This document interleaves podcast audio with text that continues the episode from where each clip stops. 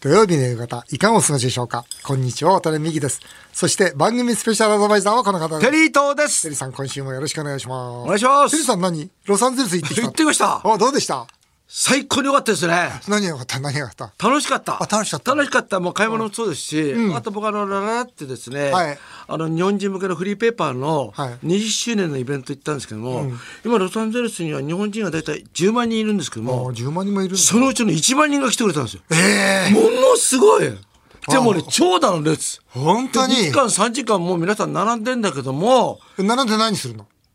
まあ中で、うん、中でイベントで例えばまあ僕らが喋ったり美川圭さんが、うん、あの歌ったり美川さんも行ったそうですハワイからのアイドルが来たり日本のアイドルが来たりしてのとは別に、ラ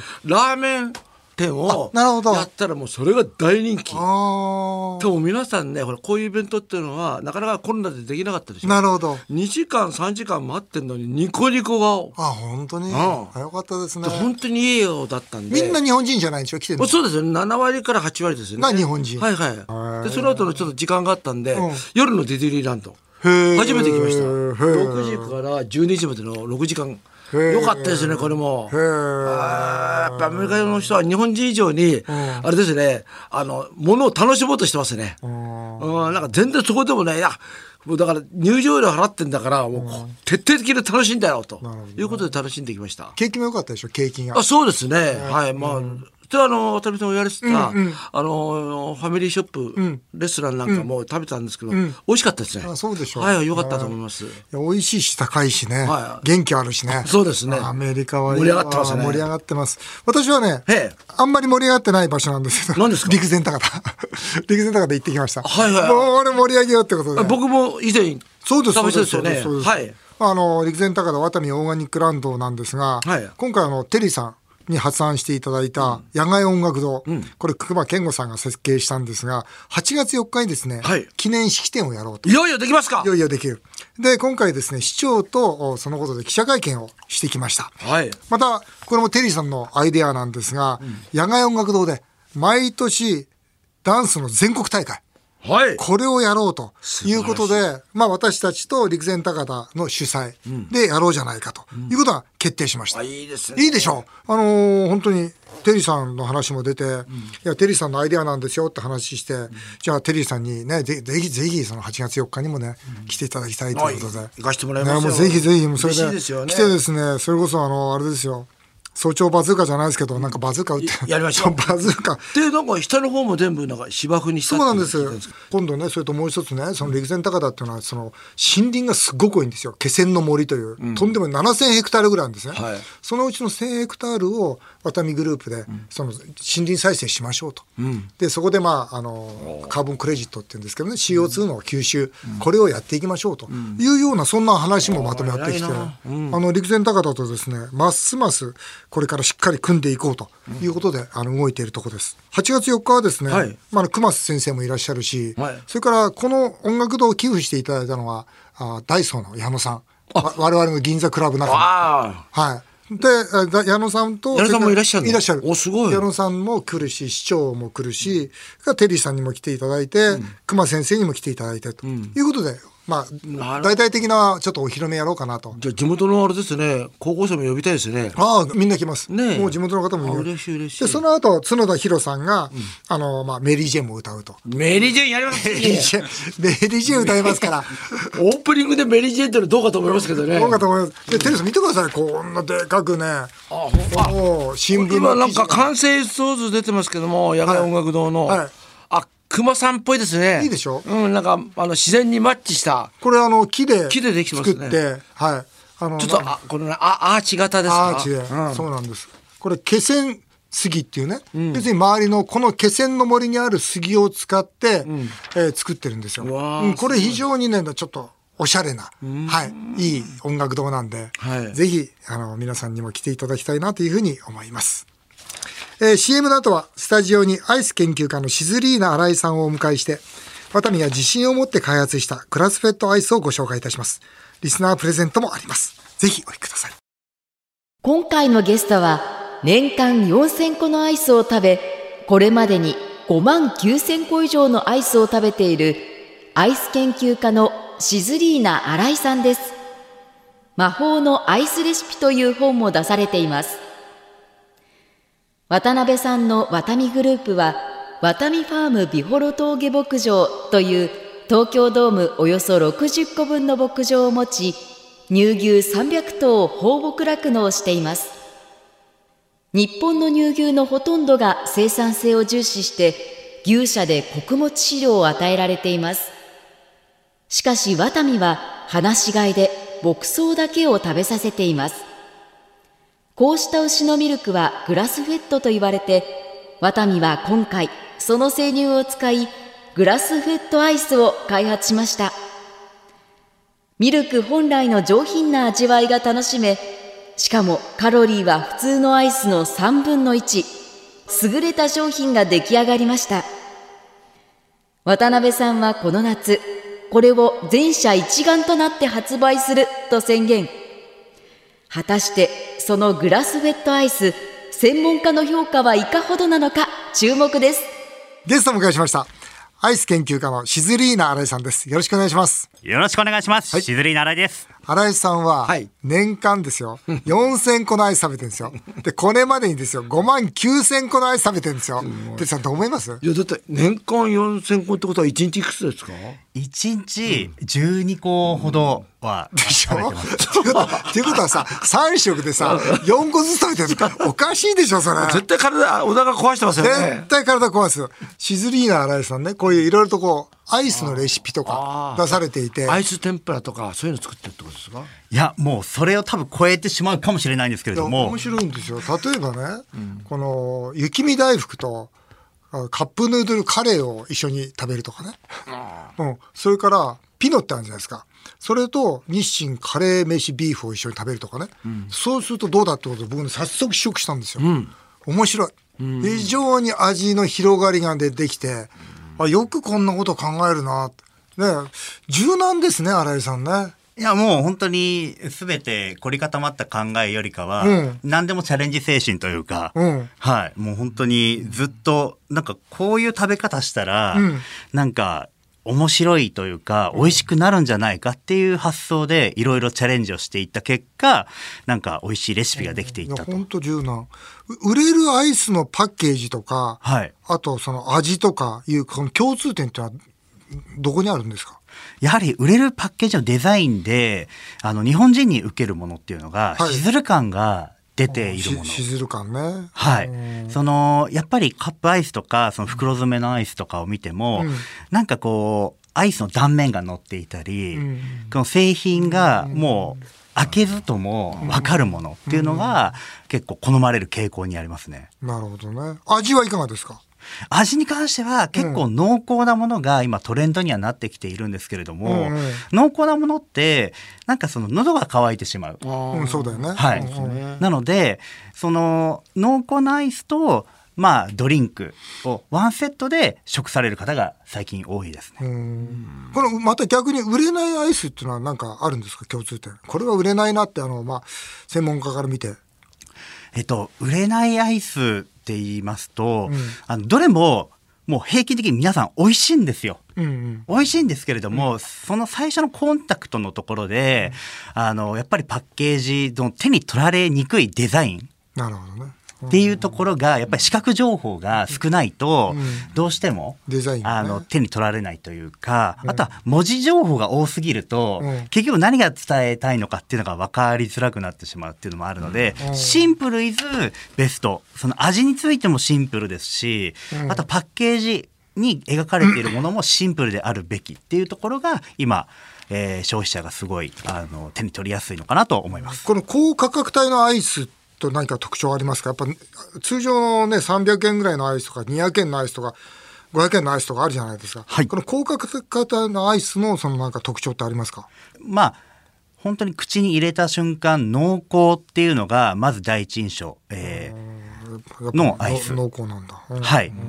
であの空気含有量アイスっていうのはあの大事なところで言うと、うん、その濃厚だけじゃなくてその中に空気がどれぐらい入っているのかとか、うん、どれぐらい少なくしてるのかっていうその空気の入れ方のバランスとか、うん、あとはやはり食感ですよね。はい、さあてるさんここから本番なんです、はい、このワタミファーム、まあ、うちの農場なんですが、北海道ビオロ峠牧場でグラスフェッドアイスを作ってるんですね。まあ、今回本格的に作り始めたんです。はい、このグラスベッドというのは、ねはいはい、ビホロ峠牧場はですね、300ヘクタールに300頭の牛が放し飼いされてまして、まあ、牛にとっては最高の環境でですね、アニマルウェルフェアなんですが、うんえー、もともとその牛っていうのはそのね、のびのび歩いて牧草を食べるもんですけど、通常の今の牛っていうのはほとんど穀物飼料で、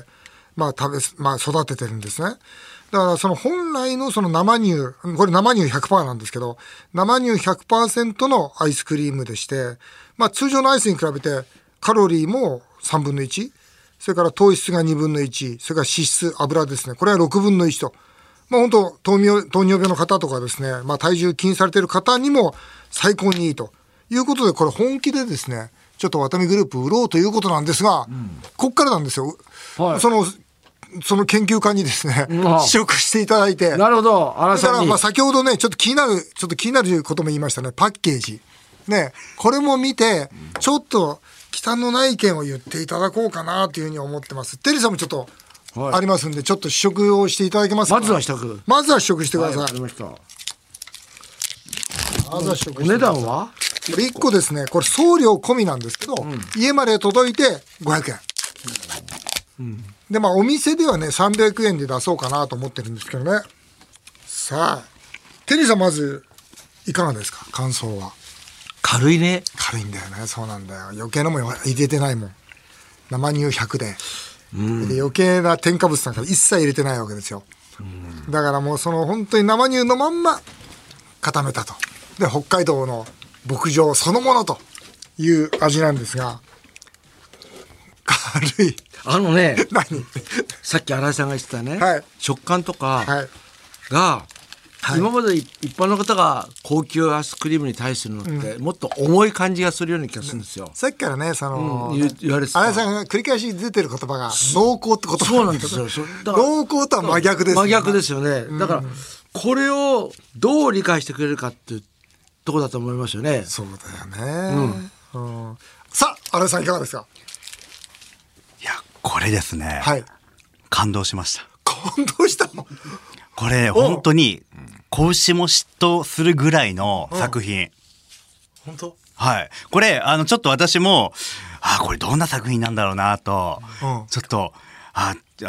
緊張してたんですけども、もう口に入れた瞬間、もうキンキンに冷えた牛乳。そう。その通り。余計なものが入っていないのがすごいよくわかりますし、これ、ドンピシャで70代の人たちが、すごい好きな食感だった味わいだったりしますね。なるほど。そうですか。はい。あ、それは嬉しいな。あと、喉が乾かない。乾かない。もちろん、はい、で、濃厚じゃなくてもいいんですね、これは。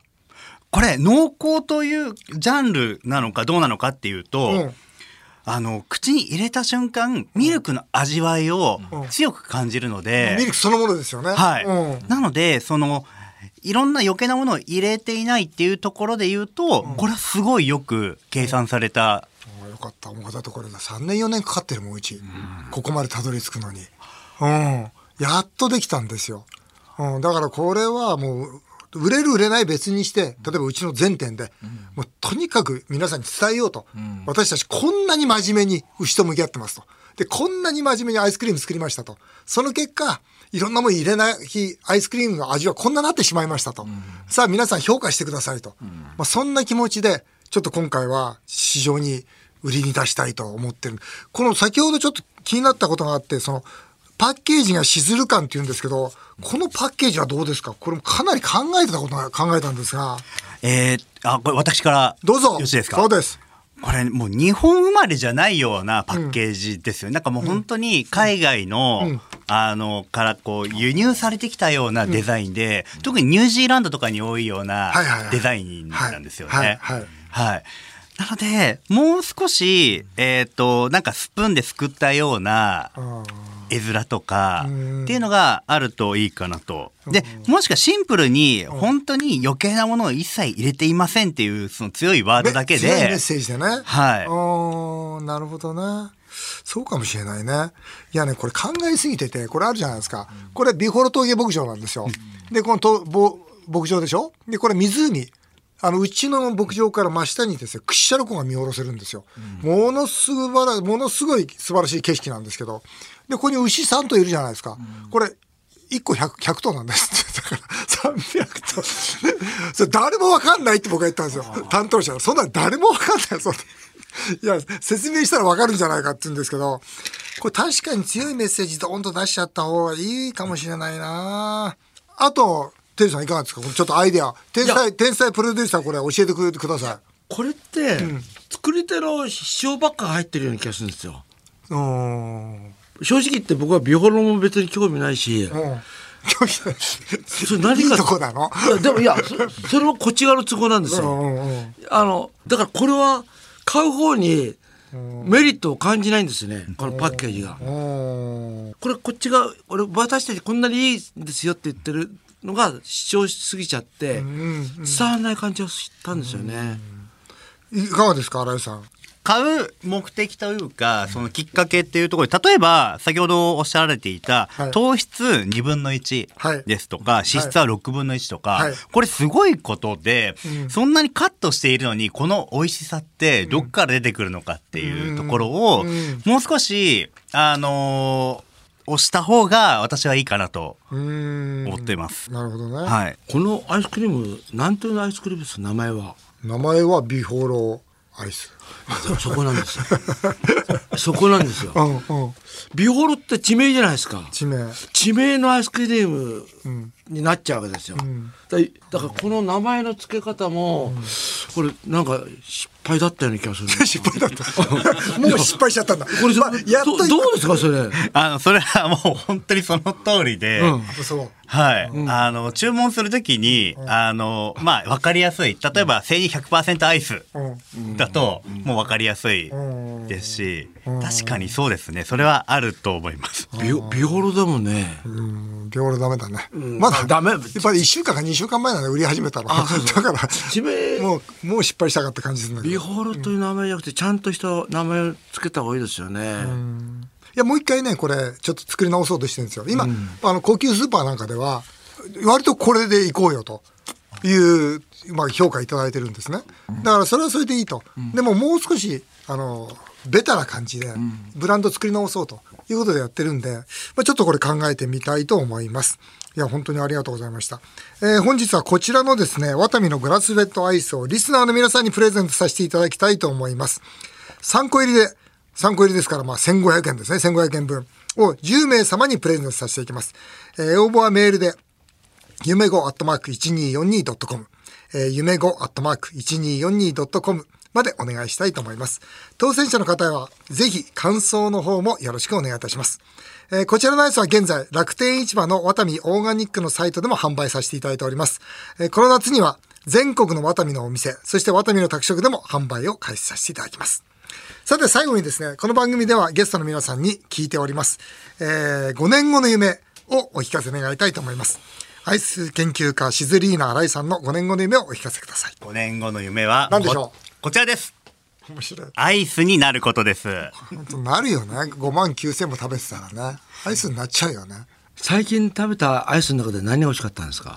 えっ、ー、と今あれですねロッテの、うん。植物性ミルクで作ったクーリッシュグリーンバニラっていうのがあるんですけども、うん、あの豆乳アイスって結構えぐみが強かったりするんですけども、うん、そのえぐみが全てマスキングされてておいさえダイレクトにこう訴求されているというような、それが美味しかったですねでこのアイスになることっていうのは、はい、どういうことですかいやこれアイス食べていると、皆さん、怒ってる人でも、